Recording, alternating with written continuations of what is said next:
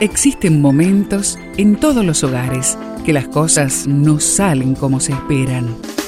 Susana y Gustavo Piñeiro te traen soluciones para tener un hogar diferente y duradero. Quédate con nosotros, porque ahora comienza Hogares de Esperanza.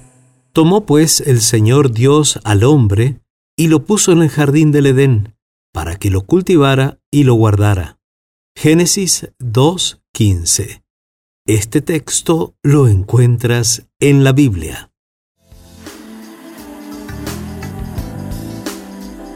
En otro programa hemos hablado de la importancia de gobernar nuestras emociones y apetitos físicos para poder mantener un cuerpo y una mente sana. Hoy queremos dar un paso más allá. Sabemos que hay momentos en la vida cuando pareciera que es muy difícil gobernar nuestras emociones, esas emociones que nos perjudican, o sobre los apetitos del cuerpo que terminan deteriorando nuestra salud. Para momentos como esos necesitamos tomar un paso más allá que el de solo gobernar.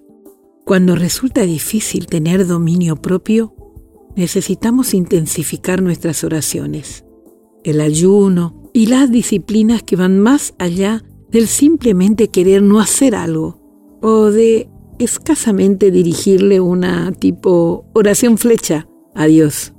La Biblia dice, mira este día te he constituido sobre naciones y sobre reinos, para arrancar y desminuzar, para arruinar y destruir, para edificar y plantar. Así lo dice Jeremías. Dominar en autoridad espiritual nos lleva a ver cómo Dios nos ayuda a ejecutar su autoridad sobre nuestros apetitos o deseos malsanos que atentan contra nuestra salud. Te invito a que ahí en familia intercambien opiniones sobre lo que significa gobernar, dominar o ejercer potestad.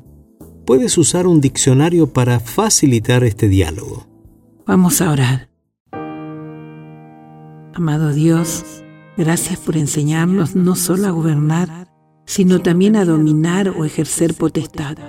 Es con tu autoridad que podemos dominar todos nuestros apetitos, o el fluir dañino de nuestras emociones.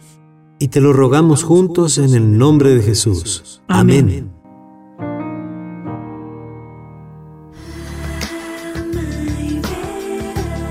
Esperamos que el tema de hoy, junto a Susana y Gustavo Piñeiro, haya traído la esperanza a tu vida. Si deseas ampliar este tema, seguí al Dr. Gustavo Piñeiro en Facebook y Twitter.